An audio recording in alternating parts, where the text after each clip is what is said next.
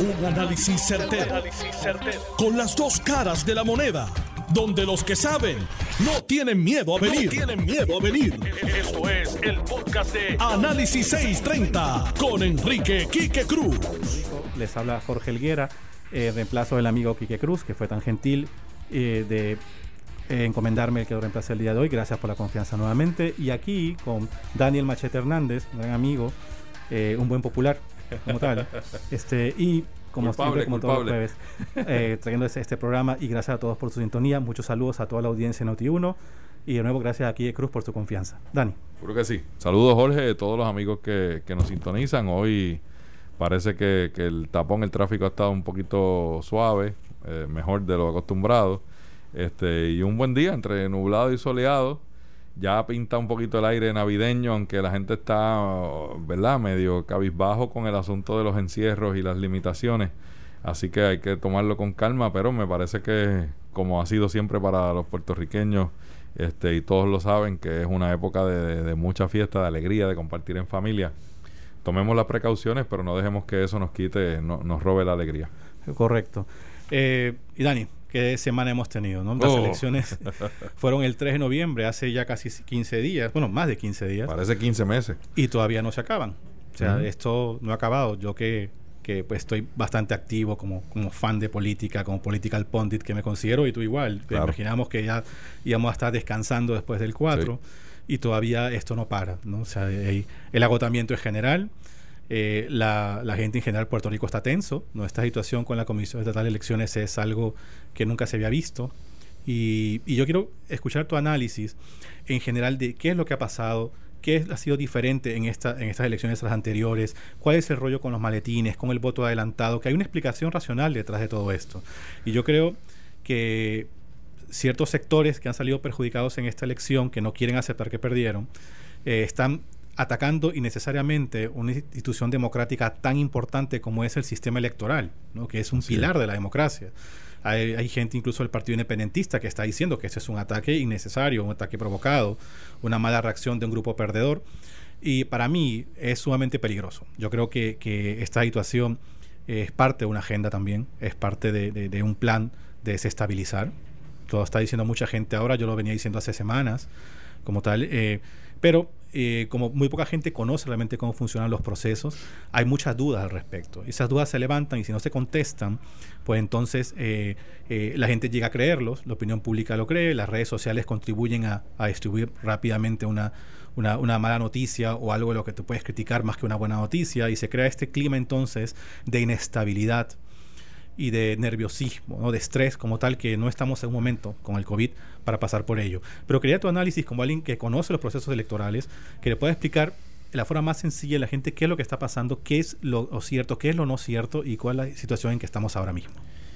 Mira, yo creo que al centro de, esta deficiencia eh, va un poco el, el, cambio generacional en términos de la falta de experiencia entre el grupo que está trabajando los asuntos electorales y lo hemos visto incluso a la dirección de la Comisión Estatal de Elecciones, donde anteriormente pues era un, joven y por supuesto es que darle la oportunidad a los jóvenes, pero siempre he pensado, igual que como este lo hicieron conmigo, me imagino que contigo igual, el, el asunto, la mentoría es bien importante. O sea, los jóvenes no simplemente deben dársele la oportunidad y llegar a la cabeza sin haber tenido la experiencia, la oportunidad de estar desde abajo y ver y conocer los procesos en la Comisión Estatal de Elecciones, en la panadería, en el negocio de la familia, donde sea sea, no, puede ser de un día para otro ese cambio. A mí me parece que eso está al centro de las deficiencias que han ocurrido. Y tengo que sí también estar de acuerdo contigo que hay una agenda de desestabilizar o de crear desasosiego en la gente. Es esta agenda anti-establishment. O sea, estamos en contra de todo lo que represente las reglas, el gobierno, lo establecido. Y yo creo que hay mucho de eso también en la intención de querer decir todo el tiempo que esto está mal, que hay fraude, que no se llevaron a cabo los procesos. Pero entonces a la misma vez uno se pregunta dice, por ejemplo, aparecen estos maletines. Entonces la Comisión Estatal de Elecciones, a través de su presidente, dice igualmente, ah, mira, sí, pues resulta que habían este 17 colegios. No, pues no son 17, son 40.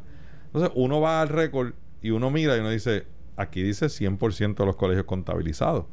¿Cómo tú puedes pasar al sistema unos colegios contabilizados cuyas papeletas nadie vio o nadie contó?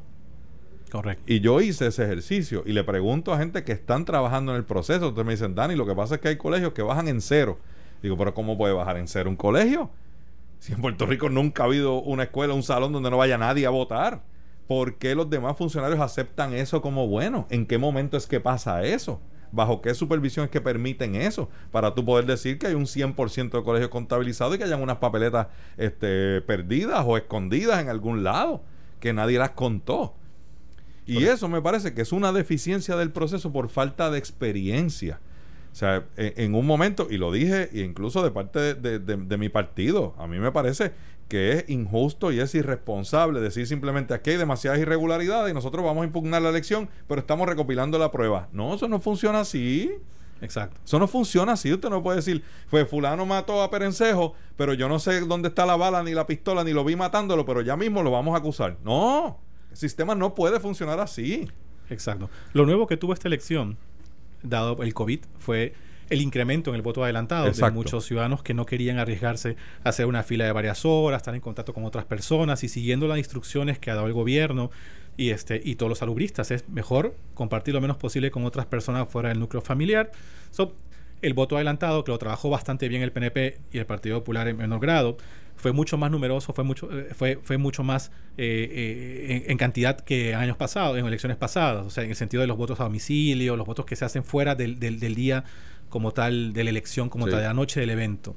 Algo que no estábamos acostumbrados. Exacto. Que eso era bien limitado bajo la ley anterior. Y ha pasado lo mismo en Estados Unidos. ¿no? O sea, en Estados Unidos, los estados que contaron los votos en el mismo momento en que, en que los recibieron adelantados, pues han tenido resultados más fluidos, pero los estados tipo Georgia como tal que decidieron contar resultados en la noche del evento han tenido todas estas situaciones pues que crean entonces la, también, la, política esa, y, la, y la, las razones de los republicanos de no, no, aceptar una elección como tal es exactamente lo mismo que pasó en Puerto Rico. Yo las versiones que tengo son que cuando se recibió el voto adelantado, eh, y esas son versiones de, de, gente PNP, que dicen que, que, el número era, los PNP eh, tenían cerca de 150 mil votos adelantados, creo, contra 50 mil los populares, pero los números eran beneficiaban más al PNP y entonces el Partido Popular o los funcionarios populares decidieron no contarlos al principio, sino contarlos al final. Y entonces contar 200 mil votos el día del evento, pues crea toda esta, toda esta situación. pero eso es un acuerdo también. Es un acuerdo. Tampoco es que un partido dice esto y los demás, y entonces el otro partido dice esto porque le favorece y nadie. No, aquí todo es por acuerdo. exactamente. Y los que hemos trabajado en el proceso sabemos que desde el salón de clase hasta en la junta este, de inscripción, hasta en la comisión estatal, es todos los comisionados, son todos los partidos. O sea, alguien en algún momento, representando cada partido, aceptó esas reglas. Exacto. No es solamente que el, el PNP y el PPD llegaron a un acuerdo. No un Holy Alliance como tal para no hacer eso, sino que eh, también tuvieron que haberlo aceptado los otros comisionados de todos los partidos. Ese es como funciona. Digo, Jorge, y hay, una, hay un poco de falacia en este asunto de que los populares solo tenían una tercera parte, por ejemplo, este, del voto adelantado y los demás eran PNP. Yo creo que esto es otra listería, producto también de la experiencia, por supuesto, pues, pero, pero sigue siendo un bluff. O sea, hay mucha gente que simplemente no solicitaron el voto adelantado ni por ser PNP ni por ser popular. Lo solicitaron porque no iban a estar o lo solicitaron porque no querían exponerse. Entonces el PNP muy hábilmente, me parece, que reclamó que toda esa gente que no son del Partido Popular son míos. Entonces se empezó a crear esa expectativa de que nosotros tenemos más votos que ellos. Y ese es, un mito. Y eso es estrategia. Y esa estrategia estuvo bien hecha. Pero nadie le contestó. Y es un mito que yo en repetidas ocasiones también he dicho. ¿no? O sea, los partidos tienden a pensar que todo Puerto Rico es azul o rojo o verde. Y hay un grupo grande de ciudadanos que no necesariamente están pintados de, un color. O sea, hay gente que, eh, que, prefiere la estadidad y no necesariamente es PNP. O sea, e, eso sucede. Bueno, los 200 mil votos que, que, ganó la estadidad, que no fueron votos para Pedro Pierluisi, lo prueban. Mucha gente votó por el sí y votaron por Dalmau, votaron por, por Charlie, por otros candidatos, votos que tradicionalmente dentro del libro de la vieja política deberían haber ido al PNP y no fueron. Y eso pues tiene muchas razones que me gustaría discutirlas eh, durante la marcha del programa, pero ese es un ejemplo, ¿no? O sea, es, es un error el pensar que todo votante tiene un color que todo votante tiene una preferencia de partido. Hay muchos votantes que son swinger voters, votantes que votan por candidaturas o sencillamente que no les interesa ningún partido político. Y eso, eso pues, eh, la decisión en consenso de contar los votos al final para no alterar la elección, que no se filtren ni se liqueen unos números que puedan influenciar, que entiendo que esa puede haber sido la razón del consenso, no, no, alteremos la elección porque todo se va, se va a liquear, pues esperamos al final, pues causa este pandemonium ¿no? del contar tantos números. Lo sí preocupante es que cada funcionario electoral, cada, cada eh, eh, persona con la que he hablado que tiene experiencia en los procesos me dice, eso que está pasando ahora ha pasado antes, no hay nada nuevo. Y todas estas acusaciones de fraude son raras porque por lo general siempre hay un acta de incidencia donde tú ves algo que está raro, tú lo resuelves en mesa, lo documentas, tal, no hay y no existen. So, acusar de fraude sin tener ninguna prueba, porque hasta el momento no se ha probado nada, o sea, es sumamente irresponsable. Es irresponsable y causa desasosiego en la gente y es injusto con un país que lleva sufriendo tanto desde María para acá desde, 2017 con el huracán, luego la salida de Ricardo Rosselló a mediados de 2019, luego los terremotos en, plena Navidad de 2019-2020. Entonces, en el primer tercio del año 2020 empieza este asunto de la pandemia que para nosotros por, por nuestra característica social y nuestra relación de, estar arriba y abajo, como yo digo, todos en familia, todo el mundo enyuntado, todo el mundo juntos, nos ha limitado todo, todo nuestro diario vivir. es traumático. Entonces, en medio de una elección que se atrasó una primaria, que ya cuando termina la primaria tienes la elección encima a duras penas dos meses. Entonces pasa esa elección creando la expectativa a la gente desde el cuatrienio anterior de que con el asunto de las máquinas vamos a tener los resultados más temprano y esto es todo más fidedigno. Entonces de momento pasa una semana pasan dos semanas y todo es un, escepticismo. Este, no, no, yo no voy a aceptar que perdí. El otro que ganó ya anda haciendo transición. Municipios que están en recuento. Unas papeletas legislativas bastante disputadas donde, donde no hay una mayoría absoluta. Pero entonces los que quedan en minoría dicen, no, no, todavía falta hasta que no se cuente el último voto, yo no voy a entregar nada. Entonces la gente crea este y el puertorriqueño cómo reacciona distinto a muchos otros países, diría yo la mayoría de los países, simplemente se desconecta. No quiero saber nada más de esta gente y que se fastidie el país. Y eso sí a mí me preocupa. Ese desapego y, esa cosa de que no, no, ustedes no se ponen de acuerdo, nada de lo que me dicen es cierto. Un día me dicen una cosa, otra otra, pues no me importa, no me interesa lo que ustedes hagan allá. Que gane el que quiera. Y eso es bien peligroso. Eh, y es un responde al, hartazgo de la gente que tiene problemas mucho más serios, empezando por el COVID. Sí, que están sin trabajo, que están a punto de perder la casa, que, la esposa no pudo regresar a trabajar porque los nenes están cogiendo clases en la escuela. Se prende el televisor y hoy le dicen que no, no, yo, yo perdí, pero no he perdido.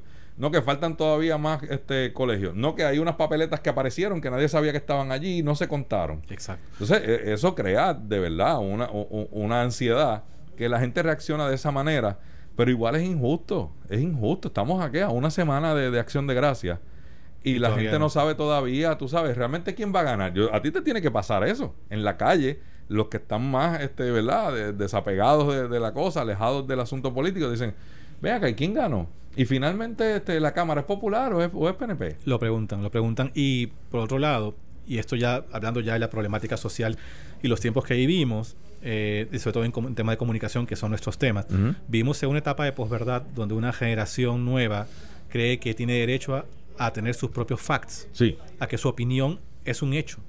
Y eso, eh, estimulado con toda esta industria de los fake news que ha afectado tantas elecciones, no solo en Estados Unidos, sino en Europa, América Latina, pues tiende, la gente tiende a creer todo lo que escucha. Si alguien que es un líder de opinión te dice que hay fraude y tú crees en esta persona, tú vas a creer en lo que está diciendo. Y lo repite. O sea, el principio de autoridad en influencia es algo muy poderoso. Entonces, si te escuchas que Manuel Natal dice que hay fraude, tú, si eres fan de Manuel Natal, vas a creerlo, aunque salga la evidencia o salgan los comisionados electorales en conjunto a decir que no hay sospecha de fraude, igual como tú tienes derecho a tus propios a tus propios facts, pues tú vas a decir, no importa. Yo creo que es fraude. Son ellos los que están mintiendo. Son ellos los que están mintiendo. Yo siempre estoy en lo correcto, por más que tenga la evidencia al frente, eh, no lo creo. Y ese es un problema muy actual de los últimos 15 años para aquí.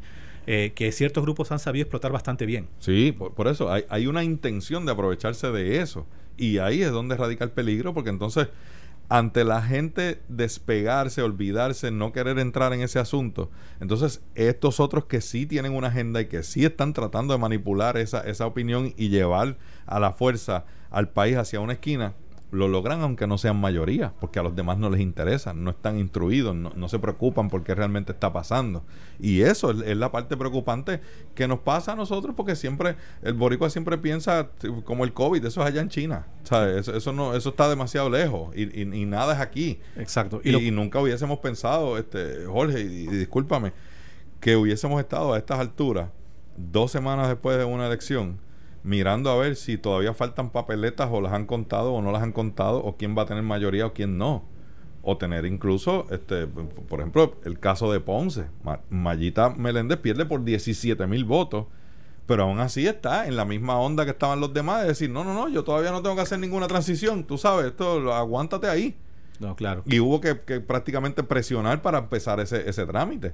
En Aguadilla eh, tenemos el, caso, el candidato del Partido Popular, Julio Roldán, está ganando esa elección. Las proyecciones es que aunque haya un recuento, va a sostenerse y entonces la alcaldesa está tirada para atrás. No, no, yo aquí no me voy a mover. Ustedes terminen de contar. Entonces, pues, esa excusa manipulada para aferrarse al poder, para limitar el acceso a la información y el calendario sigue rodando. Yo recuerdo el, el episodio de Bush Gore, ¿te acuerdas del 2000 que, que, fue esa elección también que se veían los conteos, voto de que fue una, elección con escándalo, que al final Gore concedió por proteger el sistema democrático. Exacto.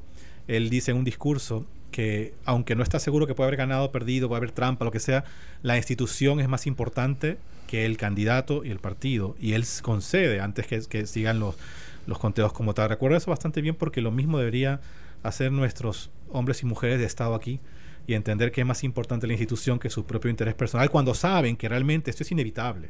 ¿no? La mayoría... el caso de Carmen Yulín. El caso de Carmen Yulín es un ejemplo. ¿Sabes? Eh, ni siquiera ella era la que estaba en la contienda, entonces se resiste a hacer una transición con alguien que tú, o sea, tú ves la proyección, tú sabes qué podría faltar, cuáles son los cambios. Hay expertos sobre eso y están allí y te dicen fácilmente, mira, este, Dani, esto puede variar 50, 75 votos porque vimos las actas, miramos y los cambios que pueden haber no son este, determinantes para que venga otro a ganar. Él es el que va a ganar, sea por 100 más o por 100 menos. Pues ya se acabó. No, pero entonces es la cosa de que no, no, no, no, hasta que se cuente el último y yo no voy y, complicar y crearle esa ansiedad a la gente es injusto, es inmaduro, no se sostiene. Y yo eh, lo dije la semana pasada aquí mismo y me sostengo. es totalmente injusto de parte de la dirección del Partido Popular estar usando los números o la desinformación que ha surgido o la falta de capacidad de la dirección de la Comisión Estatal de Elecciones de poder darle certeza al proceso, aprovecharse de eso para decir, hay demasiadas irregularidades, yo no te puedo decir dónde ni cuántas, pero todavía este tenemos que esperar. Me parece injusto. Y toda esta información que muy irresponsablemente lo hacen los candidatos en sus redes sociales se expande y explota como pólvora. Y luego surge la siguiente fase, que es que cierta prensa coge estos mensajes de redes sociales y lo legitimizan. Lo hacen real, lo convierten en realidad en percepción. Y, este, y yo estoy muy decepcionado de ciertos periodistas y ciertos, ciertos outlets que han estado jugando el juego del supuesto fraude porque es el PNP, el PNP está en el poder, o el PNP tiene que hacer todo de corrupto y malo. Y es muy, muy peligroso porque así es como comienza el fascismo. Y estas dos semanas han mostrado la cara verdadera de mucha gente y la verdadera agenda de mucha de mucha gente sobre eso. Y no, y no está mal que la prensa ocupe una posición o, asuma al contrario. Yo recuerdo las elecciones británicas eh, que siempre el son, por ejemplo, de, Londres contra el Times como tal, pelean y cada uno apoya que si es un Labour Tory. Cada uno se va y sacan portadas donde dicen tienen que votar por, por este candidato pues, periódico o nos morimos o se de la isla. Pues. Lo hacen en, en, Europa, lo hacen en América Latina y lo hacen de esa forma. O sea, nosotros apostamos por este. De frente y se acabó, seguro. Pero en Puerto Rico, los medios piensan que la gente es como hace 20 años que no lee sus entrelíneas, que no lee más allá del titular, que no lee las agendas como tal. Ellos creen que están por encima del bien y del mal y que el, el lector es ignorante y no va a entender como tal. Yo creo que estas dos semanas están destapando caretas de mucha gente, mucha gente en prensa. Y la prensa puede ser, puede estar parcializada hacia un lado u otro, pero tienes que hacer el disclaimer. Bueno, puedes vender como información algo que es tu opinión o es lo que tú quieres persuadir o convencer a la gente. Yo creo que tienen una responsabilidad y ética que no se está cumpliendo. y, ha, y, ha, salido de, destapada por gente en redes sociales. Mira, esto no es, no es cierto. porque estás preguntando de fraude? porque estás encuestando si creen que hay fraude? Si todos los comisionados han dicho que no hay fraude. O sea, tú quieres mover el tema del fraude y la gente, mayormente, influenciada mediáticamente, cae. Y esto, cuando termine esto, yo creo que debe haber una revaluación de la prensa. Yo no creo como, como algunos de de mis correligionarios que insultan a la prensa, que prensa vendida, prensa faldera, prensa pues, popular, como tal. Yo, yo no, no, estoy de acuerdo con eso. Tengo muchos muchas amistades periodistas.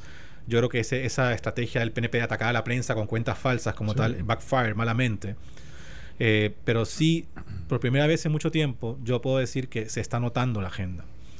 La agenda eh, pero directa. Depende, como tú dices, se puede tener agenda con responsabilidad. O sea, yo.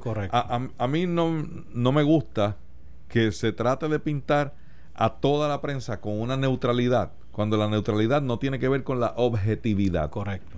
O sea, usted puede preferir a un candidato o un partido o incluso un ideal, pero eso no necesariamente significa que usted va a cambiar los datos o cambiar los hechos cuando los reporta. Y, y a mí me parece que esa es la, en cierta medida yo lo llamo confusión de querer decir, no, nosotros somos neutrales. No, neutral no, usted tiene su preferencia. lo que yo espero es que sea objetivo. Reportando la noticia. Exacto, que usted le, dé la validez a la información y que lo y que lo evalúe. O sea, no simplemente porque usted se sentó en una conferencia de prensa va a repetir lo que le dijeron allí si usted sabe que eso no es cierto. eso no, no, no, eso no es periodismo responsable. El periodismo en Puerto Rico tiene este lado nuevo tiene unos cuantos años ya que existe en todas partes del mundo, que es el periodismo de opinión, donde los mismos periodistas o figuras específicas notables dan su opinión en una columna que en realidad es la opinión de esta persona y no significa una verdad para nada. Y muchas veces se da esa columna de opinión como referencia, como si fuera un artículo. Es lo mismo que el periodismo de investigación, que muchas veces es que alguien, un soplón o un chota te pasó un chat y ya tú hiciste su súper trabajo de investigación publicándolo y lo que hiciste fue recibir algo. Eso también es otra cosa. Hay periodismo de investigación muy bueno que hace el trabajo de investigar, que hace el trabajo como tal del el fieldwork y otro que sencillamente recibió en las manos un regalo. Mira, esta semana estaban hablando del asunto de Cámara y Senado y lo traigo como ejemplo de eso mismo. Entonces, alguien escribió una columna diciendo, no, en el Senado está todo bien, todo está definido, el que tiene problemas es Tatito y no sé qué, y entonces Jesús Manuel, que está por otro lado, ese sí que es el verdadero ganador. Pues, pues, pues, claro, está bien, usted escribió su columna, esa es su opinión, eso no es un, artículo periodístico. Pero entonces a partir de eso, sí vi periodistas repitiendo el asunto. ¿Cuál es el punto que quiero traer? En la Cámara hay 26 votos. Eso es suficiente para elegir al presidente. En el Senado hay 11 y necesitan 14. ¿Cómo es posible que usted repita de que en el Senado no hay ningún problema, está todo definido, está todo tranquilo, pero en la Cámara sí hay problemas, cuando en la Cámara sí hay los votos populares para elegir un presidente? Pues eso o es ignorancia o es mentira, o, sea, o es querer mentir. Y esa parte es la que yo desearía que fuera el, periodista y el que hace la reseña haga el, disclaimer como tú dices y sea claro en eso. Bueno, vamos a una pausa ahora y regresamos en unos minutos aquí en Noti1. Eh, estás escuchando el podcast de Noti1.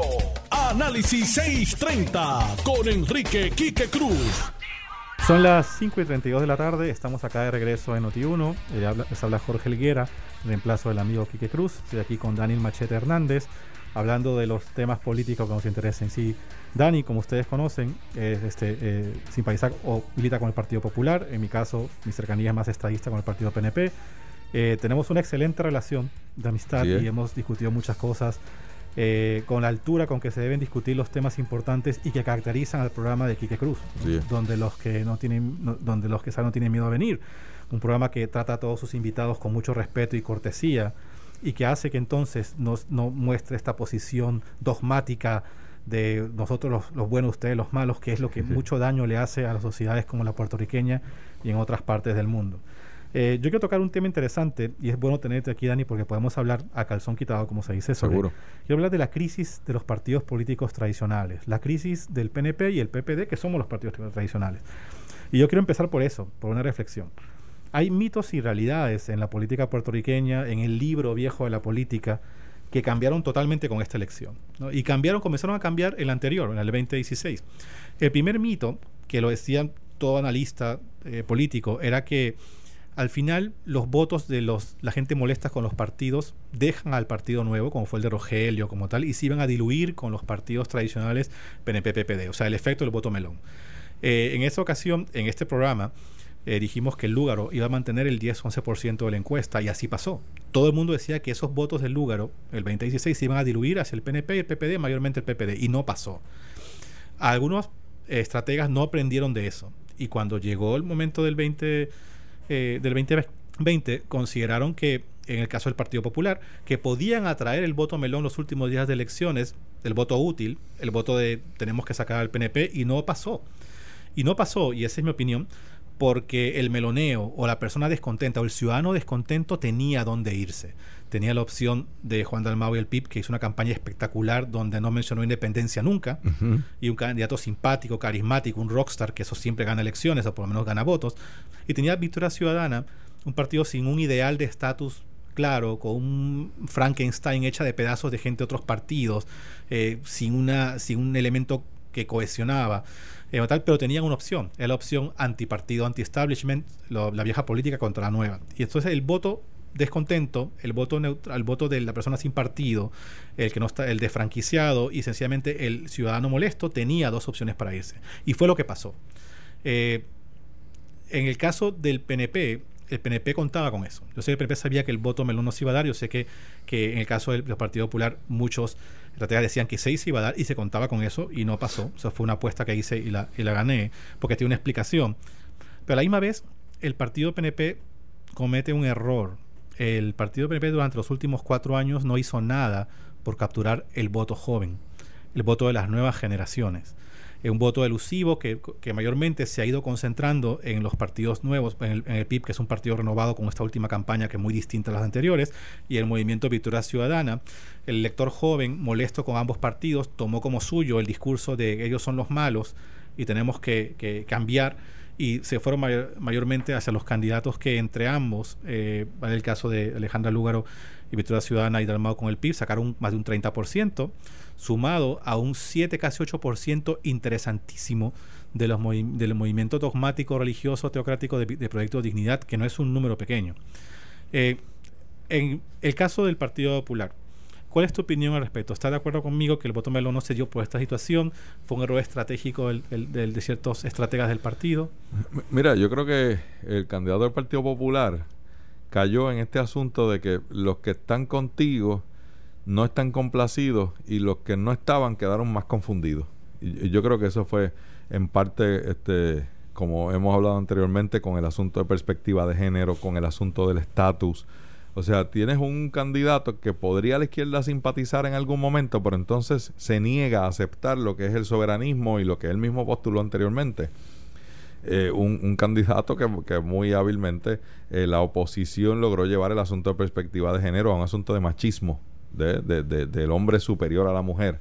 Y yo creo que esa de verdad no se dieron cuenta, no la vieron venir porque nunca la rebatieron ni la contestaron.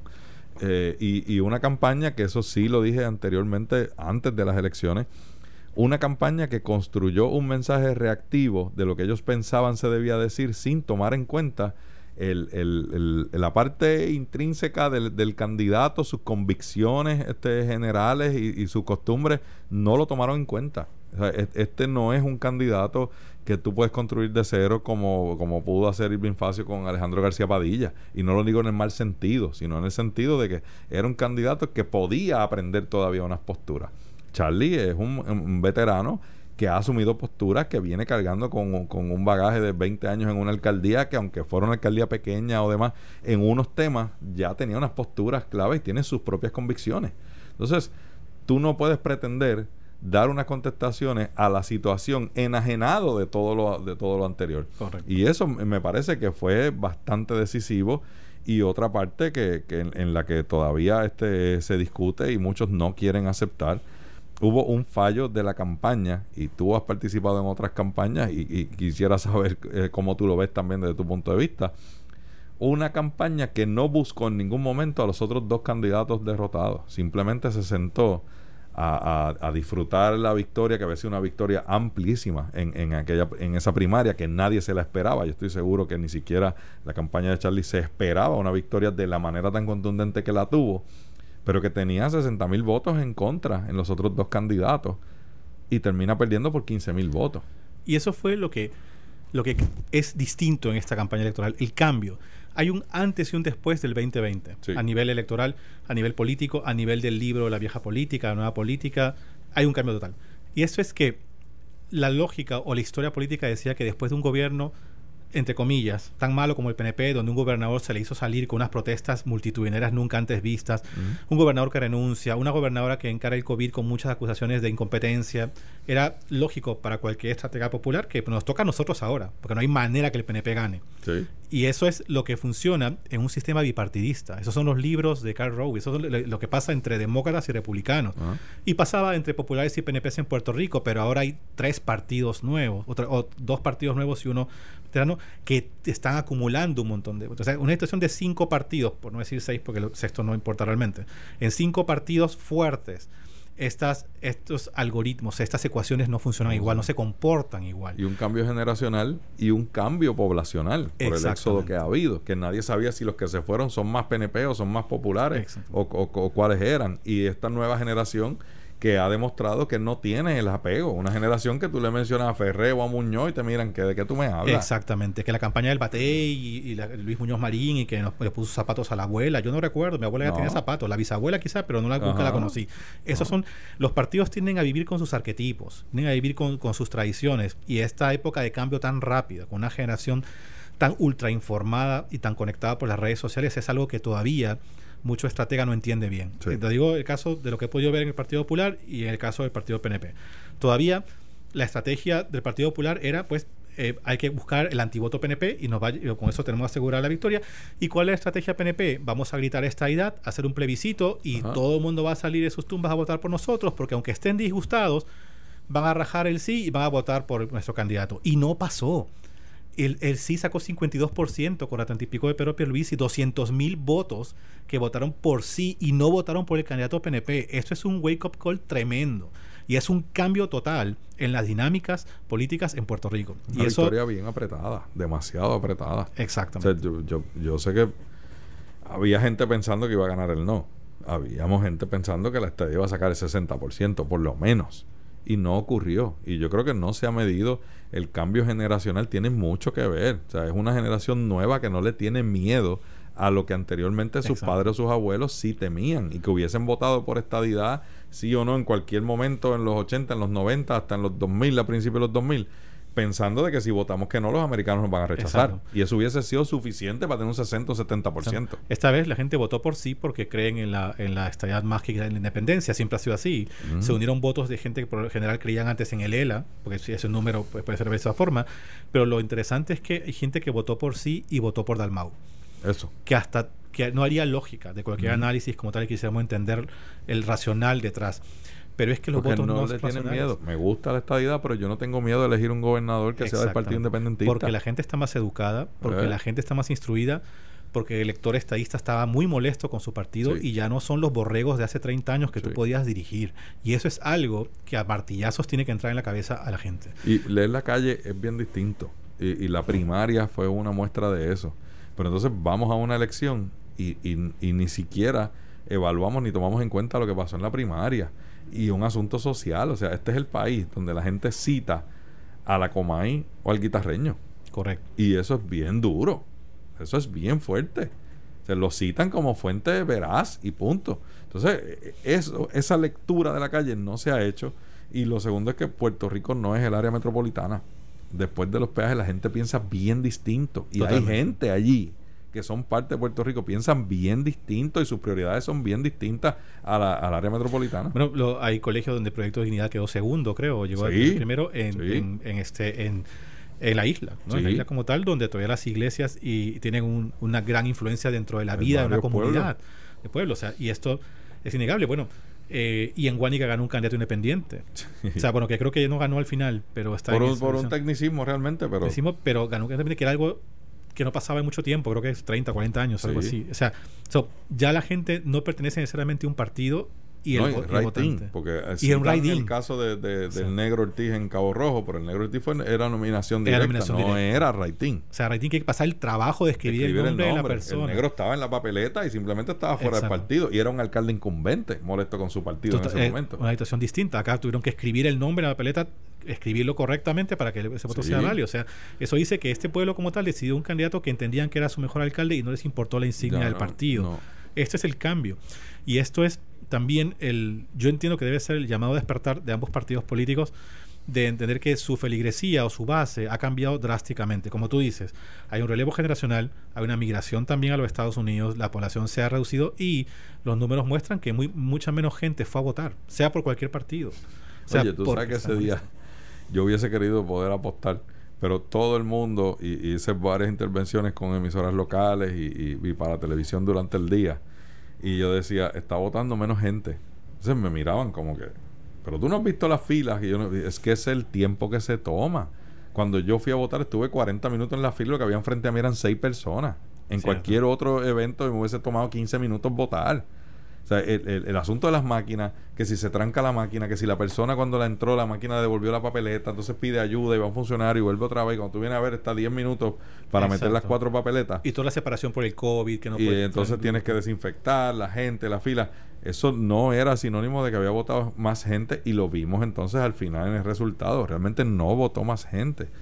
Eh, yo creo que eso es parte de lo que a mí me gustaría que se evaluara. Eh, a mí no me molesta el asunto de los palitos.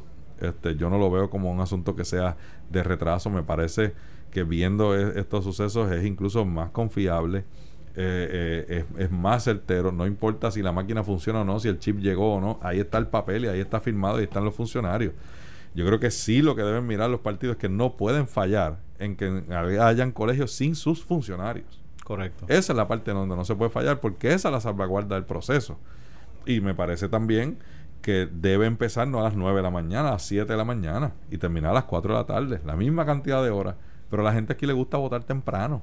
A las 9 de la mañana ya la, habían sitios donde la fila era inmensa porque los viejos votan temprano, porque hay gente que tiene un trabajo y se planifica y quieren ir temprano. Así que a lo mejor ese horario, en vez de bajarlo 9 a 5, habría que subirlo 7 a 3, 7 a 4, que sean más horas pero más temprano y que la gente pueda sentarse y contar las papeletas y enviar ese, esos datos. Punto. Yo, yo, o sea, el asunto de, la desconfianza ahora es peor con máquinas que no funcionó, que la tarjeta no estaba, que no se consigue la tarjeta de la memoria porque alguien la votó. Eso antes era un papel. Se va a marcar con palitos, marcar como yo he escuchado a mucha gente y usted ha trabajado en un colegio alguna vez. No. No critique el asunto de los palitos. Tú sabes, la mente está hecha para eso. Yo estoy súper interesado y, y, curioso de ver cómo ambos partidos tradicionales, el PNP y el PPD, van a trabajar con sus resultados y van a hacer esta introspección, este post-mortem análisis y, derrumbar, ya quitar, borrar de la libreta los dos mitos, ¿no? El mito del que el voto melón ganamos elecciones y el mito de que llamamos estadidad y vamos a ganar porque todo el mundo va a votar, que vota, que vota sí, va a votar por el candidato que no pasó. eso quedó muerto. Y ahora, pues, el PNP ganó las elecciones. Es posible que mucha gente ha ido a votar por el sí, ha votado por el candidato, pero un gran número no lo hizo y mostró, y es un mensaje igual que, el mensaje que llegó a las primarias PNP, de que queremos cierta gente, otra gente no la queremos tanto. Y el partido, en el caso de PNP, tiene que hacer un análisis serio, no lo puede hacer todavía, todavía no hay resultados todavía eh, estos certificados como tal, eh, pero es algo que va a ser interesante de observar, de ver y participar. Los tiempos han cambiado. Esa introspección, hay dos, a nivel de la gobernación, a nivel institucional central, el Partido Popular no puede estar reconstruyéndose cada cuatro años alrededor de un candidato. Tiene que definir su filosofía, tiene que definir su línea y tenemos estrategas que pueden hacer eso. Y el candidato que viene tiene que acoplarse a esa filosofía y a esa estrategia. No se puede reconstruir un partido, eh, mucho menos con este asunto de que las primarias son en verano y, en junio y luego este en tres meses más tarde este, son las elecciones. Eh, y, ahí, tienen un reto, un reto mayor, más grande que el que tiene el PNP. El PNP tiene la estadidad la anexión. Ese es tu norte. Pero en el caso del Partido Popular, los, los de Sánchez Valle y las críticas a la colonia frente a Lela los ponen en una situación más complicada para poder reagruparse en función ideal. Creo que al Partido Popular le toca también rediseñar o reescribir el ideal como tal de una forma que sea coherente para todos los, los, miembros del partido, o convertirse quizá en una especie de NBC, ¿no? De, gente con distintas ideologías, de la soberanía hasta el ELA comunión permanente. Claro, y que sí, eh, y, ¿verdad? Y he escuchado gente con esa capacidad que han dicho, mira, es que el Partido Popular puede existir aunque venga la estadidad. Entonces, los demás lo miran como que es que el Partido Popular no se hizo por la estadidad, por lo, eh, eh, fue un vehículo para el Estado Libre Asociado como un estatus en ese momento. Y, y, eso es cierto, porque ya el, ya el partido, otro mito, es que el Partido Popular, bueno, otro mito derrumbado, el Partido Popular ya no puede decir no somos el PNP y eso basta para ganar una elección. Ya eso murió. Y eso también por la parte de los retos que tiene el Partido Popular. El Partido Popular, mucha gente dice que está muerto. Yo no creo que esté muerto. Yo creo que, que, que sí tiene que transformarse, igual que el Partido PNP, porque si el Partido PNP no hace introspección, no mira sus errores, no acepta lo que estaba haciendo mal y que la, el, el, manual antiguo ya no sirve, en ocho años desaparece o pierde. Porque yo, con todas las circunstancias, no, no, no me parece, y, me parece que es una actitud derrotista de muchos, los mismos populares, que es de donde proviene esa cosa, de que el, gran perdedor fue el Partido Popular. Pero ¿cómo me explicas eso? Si tienes mayoría de alcaldía, si tienes mayoría, aunque sea una mayoría simple en la, cámara, si tienes mayoría en el Senado, ¿Cómo es que tú me explicas que, que el Partido Popular fue el mayor perdedor? No, perdimos una candidatura a la gobernación, que es la principal. Pero no, el Partido Popular está ahí, recibió sus votos y su mandato en medio de toda esta este, vorágine de, muchos partidos. Pero si el Partido Popular quizás se hubiese movido en vez de la apariencia, porque se carece mucho o, o, se adolece mucho de esa parte, de que el Partido Popular piensa lo que es correcto, lo que van a decir y guardar una imagen, cuando la realidad que es que el negocio de los partidos es ganar elecciones. Exactamente. Y en, una evaluación fría y concienzuda se hubiese llegado al acuerdo de que hay que postular cinco candidatos. ¿Por qué? Porque nuestra base es menor, porque Victoria Ciudadana está postulando dos y nos van a sacar votos a nosotros, y los del PIB siempre nos sacan votos a nosotros, no es viceversa. Así que si postulaba cinco, y por ejemplo, en el Senado, este, Luis Vega, que llegó último, tenía este, 50 mil votos. Pues si tú divides esos 50 mil votos en los otros candidatos, ponle 8. Todos entraban. Todos entraban. Todos entraban. El Partido Popular veces tenía una mayoría. Pero entonces se tomó esa decisión en base a de que, ah, no, pero eso va a dar a entender que nosotros estamos aceptando la derrota, mi hermano. O esa discusión dura dos días. Después, cuando tú tengas tus cinco candidatos adentro, es distinto. Y, y, y, y me parece que tiene que haber una conciencia de que nuestra finalidad es ganar elecciones para poder ejecutar los cambios que uno quiere. Y hacia eso hay que moverse con conciencia de qué produce votos y qué me asegura que más populares sean electos. Yo creo que el Partido Popular falló en esta campaña al, no darse cuenta que no estaba realmente ofreciendo algo a la ciudadanía. Que lo que le estaba ofreciendo era, no somos el PNP, no creemos en la estabilidad, vamos a votar por el no. Y pues es un buen administrador. Esa, esa línea. Y la segunda transformación que nadie le entendió. Porque lo mismo, la primera transformación fue con Muñoz Marín, con Manos a la Obra como tal, pero toda esta gente como tal tiene 90 años o ya falleció. Sí. el joven no entiende eso y el mismo candidato tuvo que salir a explicar lo que era hacer una transformación, que ahí cuando tú haces eso ya perdiste el efecto de comunicación que querías llegar. El PNP fue muy efectivo en darle el spin. En darle spin, sí. Hay, cada error que cometió, que cometió este, y eso podemos hablar ahora después de elecciones, cada error que cometió Charlie, el PNP lo, lo aprovechó magistralmente. Tanto lo de segunda transformación, lo de buen administrador, cuando en realidad no no, había realmente mucho, o sea, eh, no había tantas pruebas de buena administración como las que ellos querían decir y la gente comenzó a comparar. Tú me dices eso, pero no veo esto. Tú me dices segunda transformación, no te entiendo. Y tú dices que estás en contra de, de, la perspectiva de género, y porque tú piensas a lo mejor que la perspectiva de género es, es, eh, es algo mucho más libertino como tal. Y mucha gente puede entender que perspectiva de género es sencillamente que el hombre valga más que la mujer que eso, la perspectiva, la perspectiva debe decir que los hombres somos iguales que las mujeres, en igualdad de derechos, exacto, sueldos como tal. Y ese fue el problema. El PNP fue muy hábil para decir, ah, este es un machista, este subestima a la mujer, piensa que la mujer vale menos, porque por eso está en contra de enseñar a los niños que somos iguales hombres y mujeres. Y eso funcionó like a charm. Y, y, un...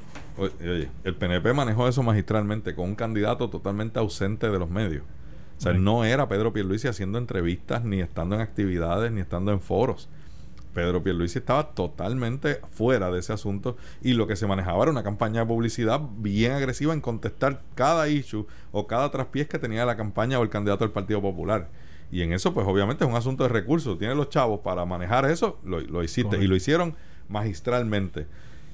Un, un, saliéndome un poquito de eso, porque me parece que fue un, un golpe que cogió Charlie, que era innecesario, que, que, no tiene justificación a mi entender, eh, fue el asunto de postular a su hijo en Isabela. Y que a fin de cuentas fuera rechazado. O sea, esto no es Ramón Luis padre poniendo a Ramón Luis hijo, que ya era senador, que tenía una trayectoria, que el país lo conocía y había mostrado, ¿verdad?, sus quilates en eso. No quiero decir que Carlos, el, el hijo de Charlie, no los tenga, es que no los había podido mostrar. E, era un empleado de la Autoridad de Energía Eléctrica que simplemente dijo yo quiero ser alcalde en un pueblo que ya daba muestras de que no iba a aceptar esa, esa transición y querían a otro candidato. Y ese otro candidato fue rechazado e incluso vilipendiado por parte de Charlie, incluso en los mismos medios.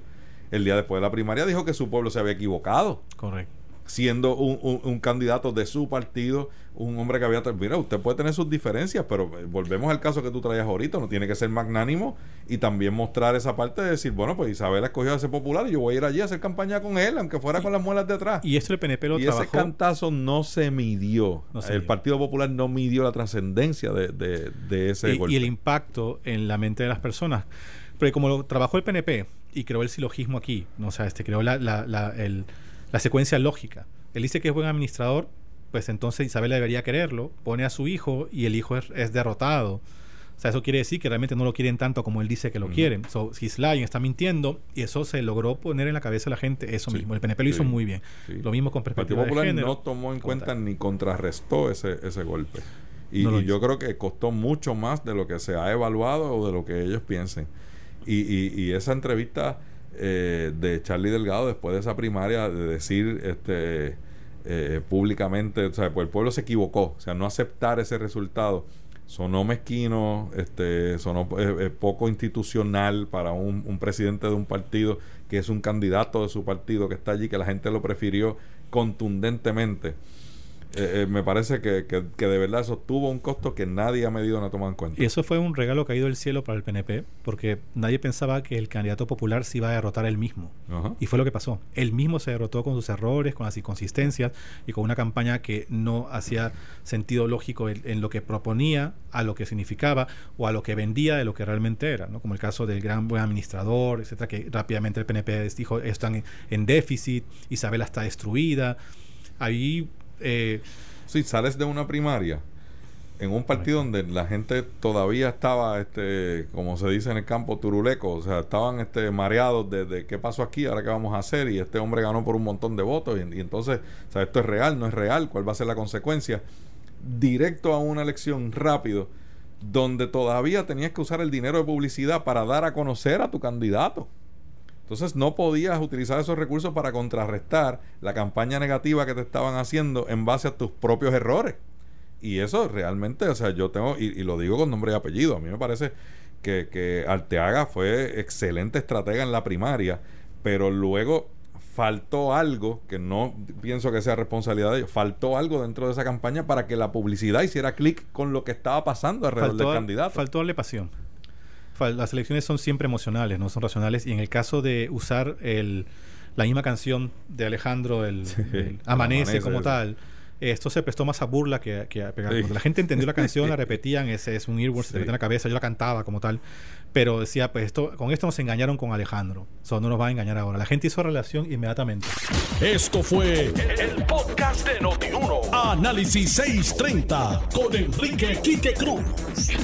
Dale play a tu podcast favorito a través de Apple Podcasts, Spotify, Google Podcasts, Stitcher y notiuno.com.